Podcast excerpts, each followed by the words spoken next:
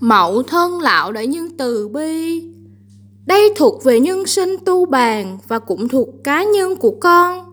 Con không cần quan tâm Xem nỗ lực của con có được nhìn thấy hay không.